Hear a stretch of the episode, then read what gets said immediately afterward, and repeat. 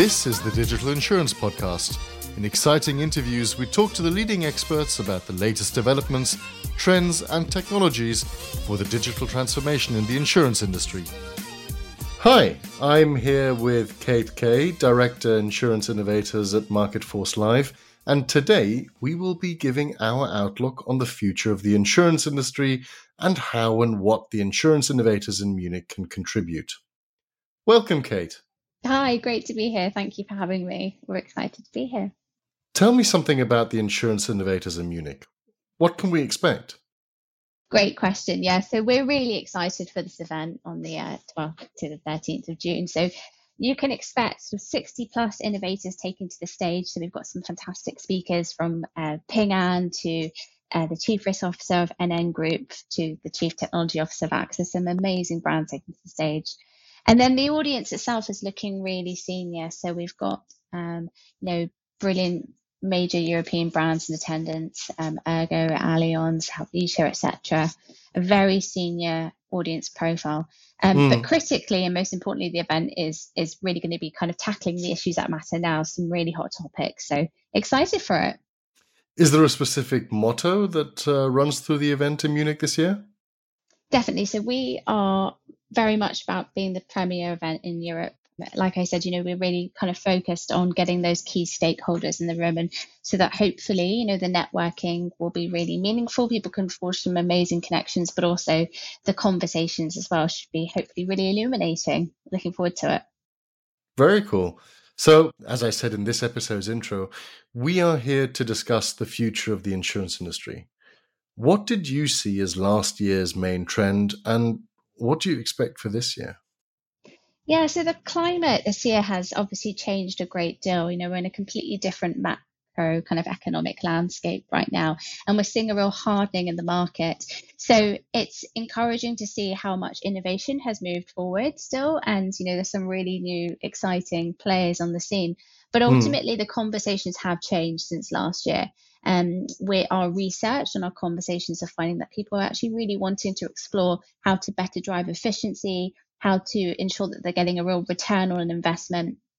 And so too has the discussion around insurtech as well. So, um, you know, much more kind of focus on on seeing proven um, capabilities of moving to profitability. So you might have come across the kind of camel analogy that's come about recently with this idea of insurtechs needing to go to be kind of to demonstrate that they can move beyond investment and to move towards profitability.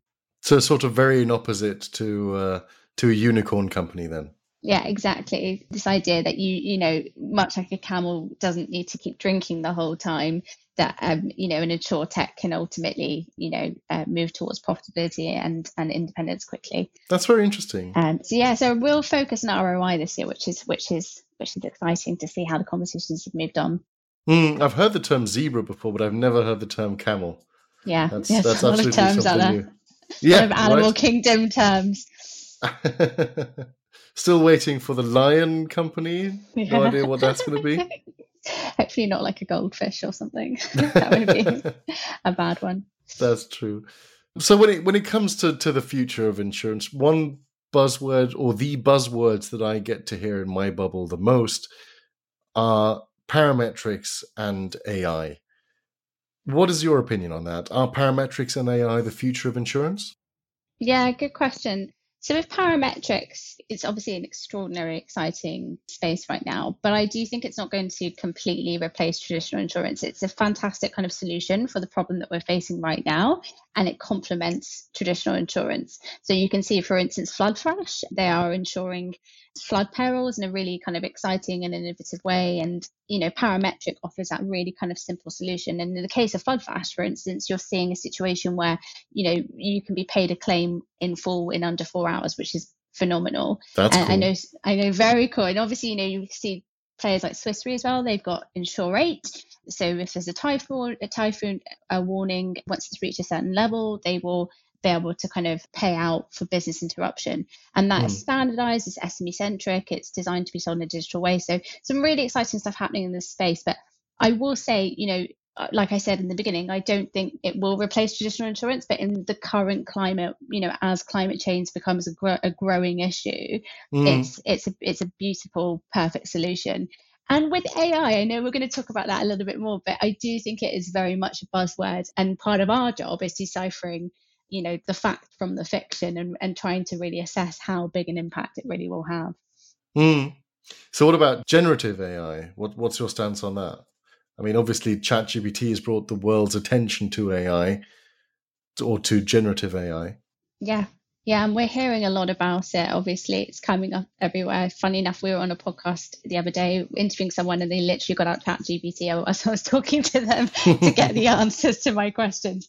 Um, listen, I think we are seeing a real debate around this. There's no denying it. It's massive buzzwords right now. But I think the key question is around how transformative is it really going to be?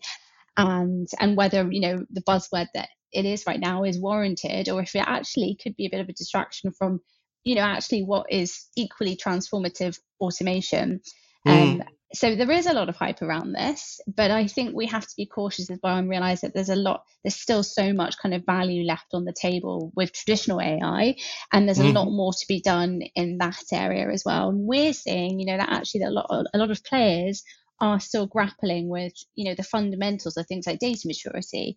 Um, so i think we have to be cautious about the hype but it does raise some really interesting questions around you know governance ethics. And you know it's interesting to see the stance of players like apple mm. you know whether their concerns around things like privacy. So we are watching this space really closely and i'm very excited to to hear some of the discussion that emerges and Insurance Innovators Munich around this topic. But uh, again, to go back to my original point, I think it's our job to decipher, you know, what is media hype versus genuine interest and what's really going to bring meaningful return on investment in the longer run. Yeah, that's fair. Have you personally used ChatGPT before? I actually have, and a lot of my colleagues are as well. We're doing a lot of kind of experimentation at the moment with ChatGPT.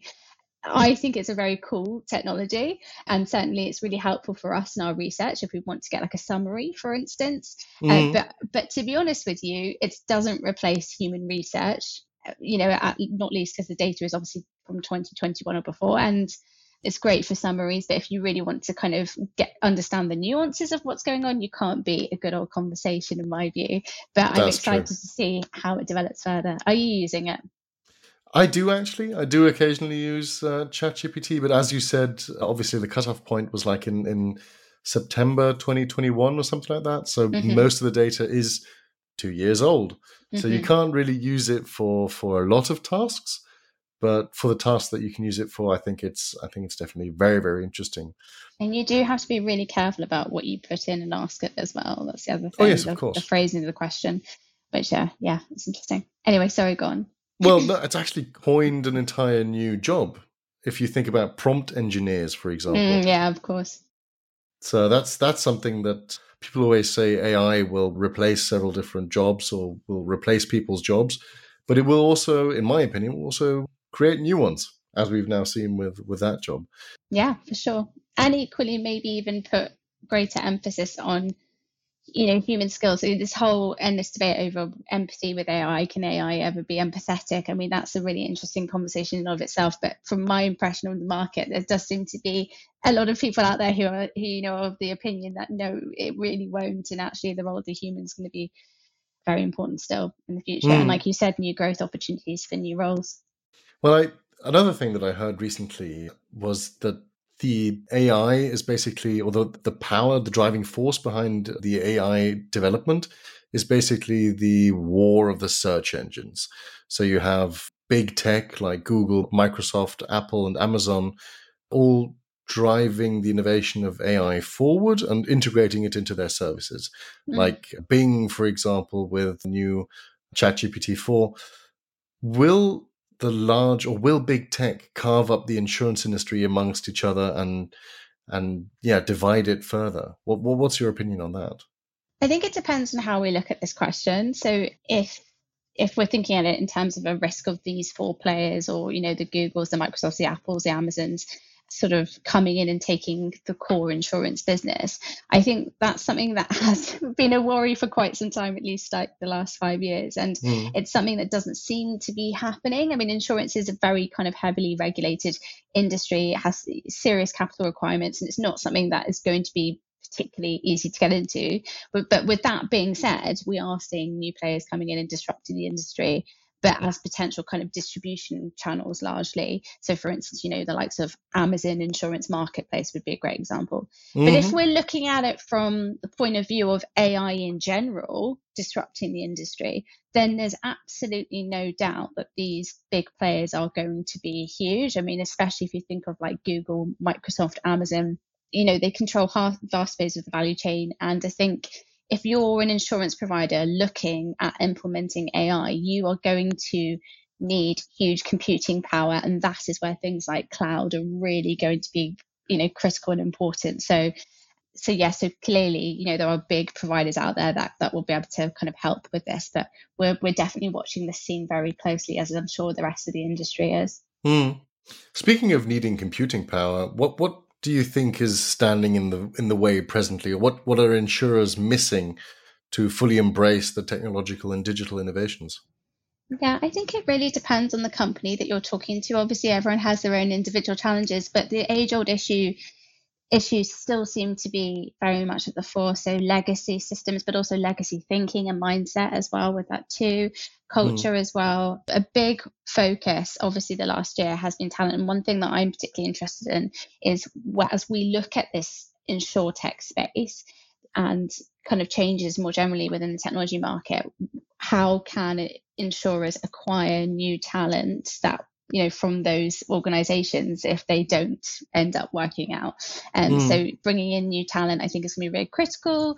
Um, but the age old issues are still there things like legacy you know systems and mindsets and trying to remain agile with what can be quite cumbersome systems. So yeah, so I'd say actually the conversations we're having now are probably very similar still to the ones we were having sort of five years ago, but it's just that the ante has really kind of increased the stakes a bit higher.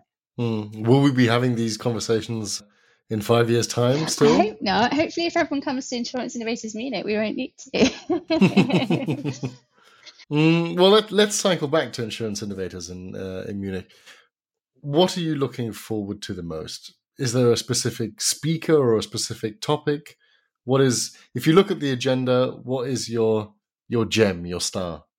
A star. We've got too many to mention. I, I think I'm probably really interested in that opening session right now, just because of what I talked about the the hardening market. And in that opening session, you know, we are looking at things like you know critical issues like inflation.